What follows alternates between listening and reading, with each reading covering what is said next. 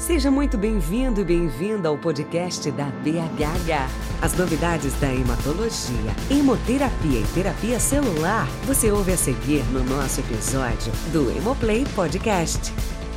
Este podcast tem um oferecimento da Novartis e da Pfizer.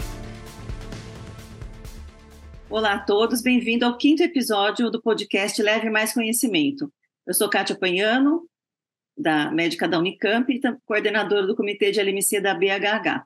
Nesse episódio, nós vamos ter dois convidados, né, que vão participar, o Dr. Renato Centrone, do Grupo DASA, e a doutora Carla Bocchimpani, da Fundação Saúde do Grupo Oncoclínicas. E nosso assunto de hoje vão ser as novas drogas no tratamento da LMC.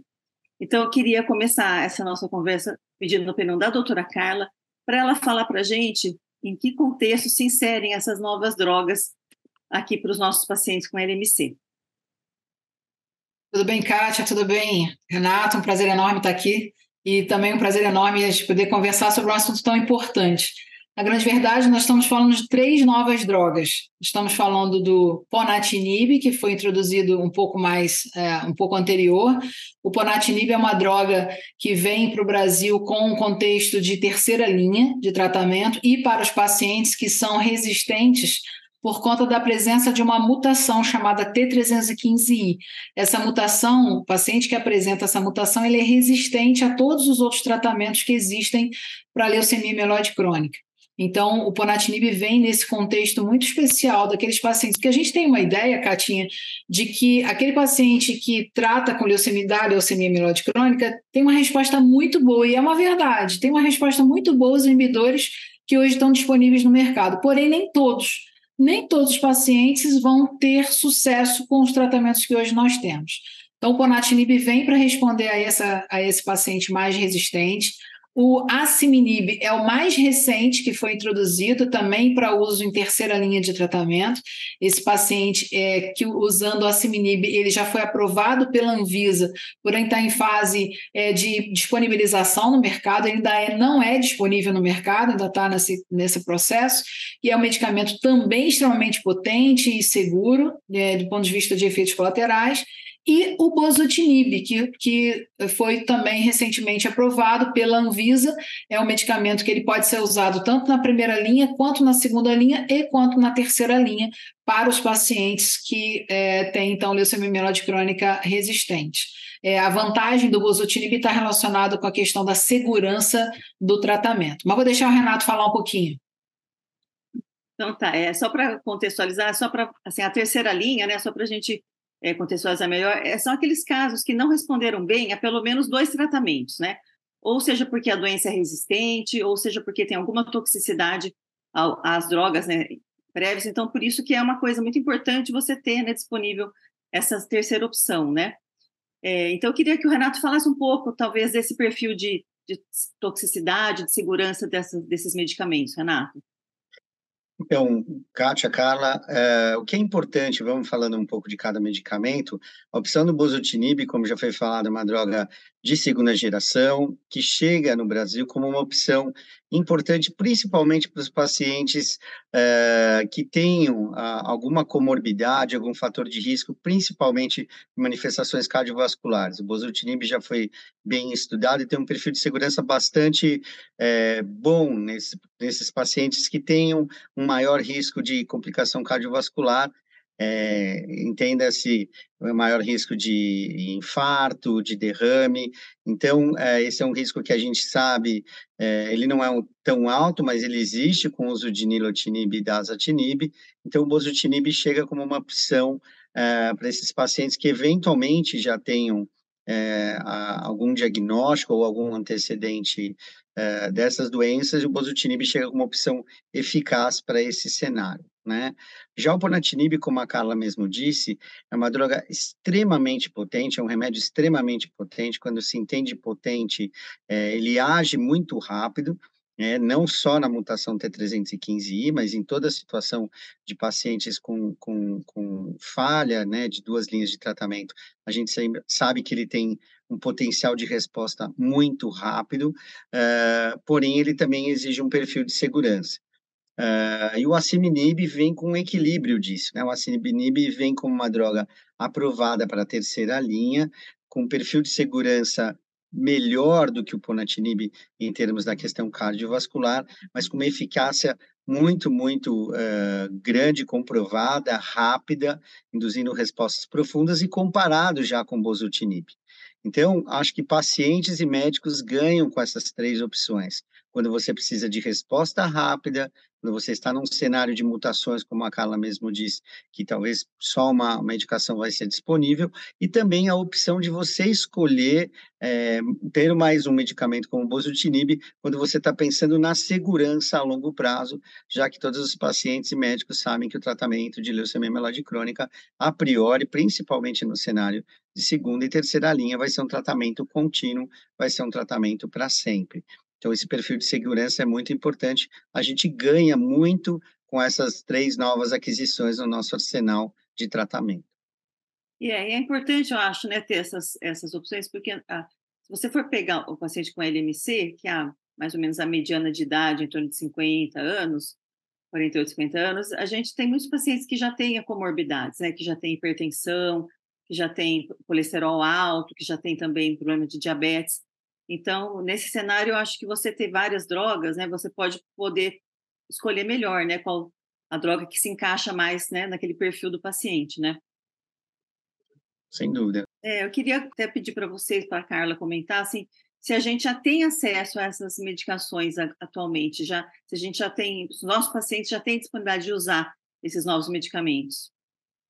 O, você quer responder, Carla? Você então, é, eu, eu, só queria voltar um pouco à anterior, Catinha, porque é, foi bem importante você falar essa questão do uso crônico, né, do uso para sempre do, do, do, do medicamento, e principalmente também da questão da segurança. Mas eu precisava só frisar que as drogas que nós temos no mercado hoje continuam muito boas, né? O imatinib continua excelente, uma excelente opção de tratamento, o nilotinib e o dasatinib. Então, nós acrescentamos mais três drogas, nós não estamos substituindo. São as pessoas que estão usando hoje o dasatinib, ou o nilotinib, ou o imatinib vão sentir, puxa vida, será que eu estou usando uma droga inferior? Não é verdade. A droga que nós, é, como nós falamos, né, quanto mais a gente tem a disponibilidade dessa variedade de opções e você conseguir personalizar o tratamento com cada perfil de paciente, isso é importante porque é, é, a gente consegue, então, atender as necessidades de uma forma individualizada. Então, todas as drogas hoje que nós temos no arsenal terapêutico que é, para o tratamento da leucemia mieloide crônica, todas são excelentes e cada uma delas tem o seu perfil de paciente a ser utilizado e também relacionado à questão da, da, segura, da segurança e da eficácia. É, falando sobre a questão do acesso, é, hoje eu trabalho no público e trabalho no privado. No público, nós temos hoje o acesso ao imatinib em primeira linha de tratamento, como falei, uma droga muito, esse é muito potente, a primeira droga a ser utilizada, com uma eficácia muito grande, uma tolerância muito grande. E nós temos a possibilidade de usar em segunda linha, é, como um tratamento para quem falhou ou foi intolerante, o nilotinib e o dasatinib. Hoje não temos acesso no público ao bosutinib, nem ao ponatinib e nem ao aciminib. O privado, se o Renato quiser falar, também faço um privado, mas fica aí à vontade, Renato. Então, no privado, uh, o bosutinib foi precificado, tem uma aprovação ainda recente, uh, então a gente ainda não tem ainda liberação, uh, pela, pelo menos eu não tenho pacientes que tenham conseguido ainda via operadora, mas é uma questão de tempo, se espera isso para os próximos meses, né, essa opção de tratamento disponível, aprovada já é, pelo, pelo rol da ANS, acredito que vai estar disponível uh, ainda até o final do ano. O Aciminib não, o Aciminib é uma droga que ainda aguarda até a, a, determinação de preço, então ela não está sendo comercializada ainda. Pacientes que, porventura, são poucos no Brasil, que estão tomando a Siminib, estão participando de protocolos de pesquisa, né, que tiveram e agora não, não temos mais nenhum protocolo aberto, mas já é uma fase de pré-comercialização. A medicação vai ser lançada, inclusive, esse mês, né, e aí vai seguindo os passos, há uma, uma certa burocracia até chegar a, a, ao, ao, médico e ao paciente essa, essa aquisição. O Ponatinib, na verdade, ele está disponível no Brasil, mas ele ainda está numa luta na, em relação à aprovação do rol da ANS. O rol da ANS, para quem nos assiste, é a cobertura mínima do convênio. Então, quando um medicamento é aprovado no rol da ANS, é, o convênio é obrigado a, a prover essa medicação mediante a prescrição. Então, a gente também está num momento é, de transição dessa aprovação. Né? E queria só reforçar, aproveitar o comentário da Carla, é, quem tem LMC, como a Kátia também disse, é, pode, pode ter outras doenças, então a seleção do seu tratamento, é, paciente, ouvinte, ela sempre vai buscar a melhor resposta com a melhor segurança num tratamento a longo prazo. Então, essas medicações vieram não para a maior parte dos pacientes, mas sim para aqueles pacientes que não estavam respondendo aos tratamentos clássicos, como imatinib, dasatinib ou nilotinib, ou porque não tinham uma boa resposta terapêutica, ou porque não tinham uma boa tolerância. Então, são esses cenários de, de ter aí agora mais de seis, medica seis medicamentos disponíveis, além de eventual opção do transplante, amplia muito o leque e consegue fazer o que a gente quer fazer na medicina, individualizar o tratamento. Então, tem pacientes que vão se dar melhor com bosutinib, tem pacientes que vão se dar melhor com, com, com nilo. A gente tem que lembrar que 30% dos pacientes com bosutinib podem ter diarreia. Então, nenhum dos remédios, como vocês sabem, é isento de efeitos colaterais. Então, ter seis medicamentos vai ser sempre uma opção é, melhor para o médico e para o paciente toma, na tomada de decisão. É, exato. Isso, eu, isso é muito importante, né? Na hora que o médico está lá com um caso, por exemplo, que está resistente ao tratamento, né? Essa questão tem, a gente não falou muito sobre isso, mas tem a questão das mutações, né? Então, muitas vezes a doença fica resistente porque a célula é, neoplásica, ela faz, ela, ela faz um mecanismo de de resistência através dessas mutações. Né? Então, a mutação, ela, a célula com a mutação, ela para de responder aquele determinado tratamento. Mas cada um desses medicamentos que a gente comentou tem mutações que eles são capazes né, de, de atacar essas mutações, né, de que a célula responda. É, e outras e outras tem, então a gente pode selecionar o medicamento pelo tipo da mutação que o paciente tem também. Né? Então isso pode ajudar bastante nesses casos mais resistentes e o perfil da, da segurança, né, que você já comentou também. E a gente tem que considerar que é um privilégio a gente ter seis medicamentos disponíveis, que a gente espera, né, ter esses outros três é, disponíveis tão rápido, e isso também é, dentro do possível no SUS, porque seis medicações disponíveis sempre aumenta a chance de sucesso do tratamento a longo prazo, né? Então a gente, nós como médicos, queremos dar essa mensagem de que estamos muito felizes com, com a incorporação dessas três novas medicações no nosso arsenal terapêutico. A gente espera que isso aconteça o mais breve possível. Renato, eu queria também acrescentar, Kátia, é, da importância da ação do paciente para que esses medicamentos sejam disponibilizados. Né? Isso é muito importante. Talvez a, a associação de pacientes e os próprios pacientes ficarem bem atentos porque para incorporação na ANS, no hall da ANS, como você bem falou, muitas vezes a sociedade ela é, é contactada, né? ela é, é isso é perguntado a, votar. É. A votar. É a, a, opinar, né? a se, é, a se manifestar. Drogas, né? Isso. E aí a sociedade, e aí a gente está falando pacientes e parentes de pacientes, familiares, todo mundo, amigos, eles podem se manifestar dizendo da importância que esses medicamentos sejam introduzidos no rol da ANS. Quando o medicamento não está no rol da ANS, o convênio não é obrigado a fornecer o medicamento. Quando o medicamento está no rol da ANS, o convênio ele é obrigado a fornecer não só o medicamento, quanto o monitoramento do tratamento. E no mesmo formato, é importante também a sociedade se manifestar na introdução da Conitec. O que é a Conitec? É o órgão que vai permitir que esse medicamento seja disponibilizado no SUS. Então, onde o governo é, vai se responsabilizar pela aquisição dos medicamentos e pela distribuição dos medicamentos para os hospitais. Então, realmente, assim, o paciente tem voz, precisa se manifestar, a sociedade precisa se manifestar e ajudar a gente, enquanto médico, a defender para que os medicamentos todos, todos sejam realmente acessíveis e melhorem o tratamento de cada um dos pacientes. Só para lembrar, não sei se a gente comentou, a ANS, Agência Nacional de Saúde, é ligada ao Ministério da Saúde. Né? Bom, a gente sempre frisa, é importante falar para os pacientes, que o sucesso do tratamento depende da adesão, ou seja, o paciente tem que tomar os remédios adequadamente, tem que fazer o monitoramento. Mas existem circunstâncias onde os pacientes, porventura, ou são resistentes, logo que começam um tratamento, a gente não chega na resposta que a gente gostaria, ou pacientes que, depois de um certo tempo, acabam adquirindo uma resistência, o que a gente chama de, muitas vezes de mutações, nem sempre essas mutações são detectáveis. Kátia, você queria comentar um pouco sobre isso? É, então, as mutações, é, elas são um mecanismo importante de resistência. Então, às vezes o paciente pode estar fazendo o tratamento direitinho, mas a célula da doença, ela fica resistente porque ela cria um mecanismo que é a mutação que impede com que a droga faça efeito. Então, as mutações, elas, é, a gente deve, se possível, pesquisar nos casos resistentes, porque aí a gente consegue selecionar um medicamento que seja mais eficaz para aquela mutação. Então, isso é possível né, de ser feito, e pode ajudar bastante na decisão do médico também na escolha do próximo tratamento. Então, o que você está querendo dizer é que quem tem mutação não tem sempre a mesma mutação.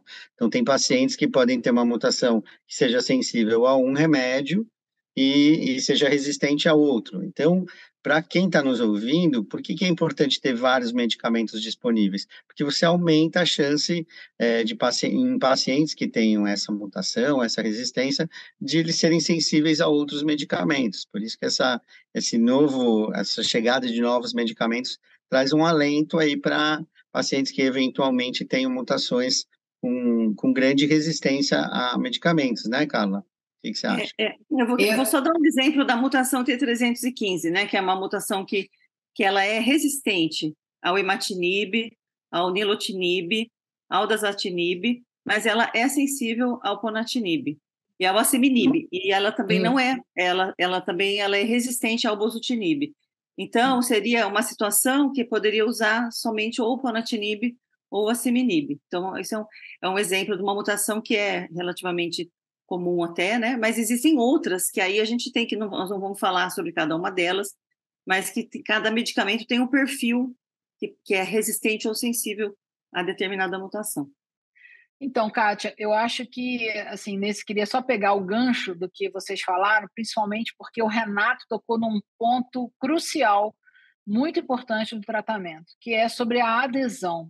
Renato falou sobre a adesão ao tratamento, e a gente está aqui falando para pacientes que nós precisamos deixar essa, essa, essa informação. A, o, o, sucesso do tratamento, da maior parte das vezes, depende do paciente, obviamente, tomar o medicamento corretamente.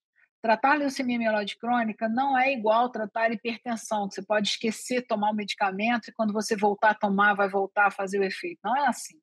É, a falta da adesão ao tratamento, quando você esquece ou quando realmente você opta por não tomar o medicamento porque quer passar um final de semana sem tomar, sem ter algum efeito colateral, isso tem muita consequência no sucesso do seu tratamento. Então, muitas vezes, essa mutação que a gente está falando, que a Kátia falou, a resistência ao tratamento, ela acontece porque a gente ou toma, esquece, toma de novo, volta a tomar, esquece, e aí isso compromete realmente demais a, a eficácia ao tratamento. Se há alguma fala que nós precisamos deixar aqui é: nós temos drogas muito boas, mas não significa que você possa ficar tranquilo de que ah, agora, já que eu tenho várias opções, eu posso escolher não tomar, e uma hora, quando realmente a coisa der ficar mais difícil, eu vou voltar a tomar corretamente. Não faça isso. Se a nossa, nossa nosso recado aqui é tome o medicamento todos os dias, porque o sucesso do seu tratamento depende disso. E esse é o seu compromisso em realmente ter uma droga tão eficaz, tão potente, mas você tem que se lembrar, você está tratando uma leucemia, que é um câncer, e esse câncer, para ser muito bem tratado, a sua parte é tomar o medicamento corretamente. E principalmente também falar com seu médico caso você tenha eventos é, efeitos colaterais. Se você está sentindo eventos adversos, difíceis, situações que estão tirando a sua qualidade de vida, converse com o seu médico, porque aí sim há a opção de trocar a droga por conta de intolerância. Muitas vezes o paciente que falha o tratamento é o paciente que se sentia mal e ele não deixou de falar, e ele começava a deixar de tomar o medicamento de vez em quando, por conta de uma festa ou algum evento que for importante, não falando para o médico, ele deixava de tomar o medicamento e se tornava resistente. Não faça isso. Seja parceiro do seu médico, explique para ele que você tá, não está se sentindo bem com o tratamento, que tem efeito colateral, ele pode manejar bem isso, e aí vocês, numa grande parceria, podem ter sucesso no tratamento com a melhora, então, da sua adesão. Perfeito, Carla, muito bem colocado. Eu acho que com isso a gente pode, então, né, encerrar esse episódio. Então, comemorando né, que nós temos novas opções né, para os casos de intolerância e resistência, mas sempre reforçando que a escolha né, do novo tratamento sempre tem que ser é, feito é, considerando né, os, os, fatores clínicos, considerando é, a questão das mutações e principalmente discutindo, né, junto com o teu médico, qual seria a melhor é, e a próxima opção. Então, eu queria agradecer ao Renato, a Carla e a todos os ouvintes. Muito obrigada. Obrigado. Obrigada, boa noite. Com acesso a muita informação sobre as especialidades e diversos temas pertinentes na voz de quem entende.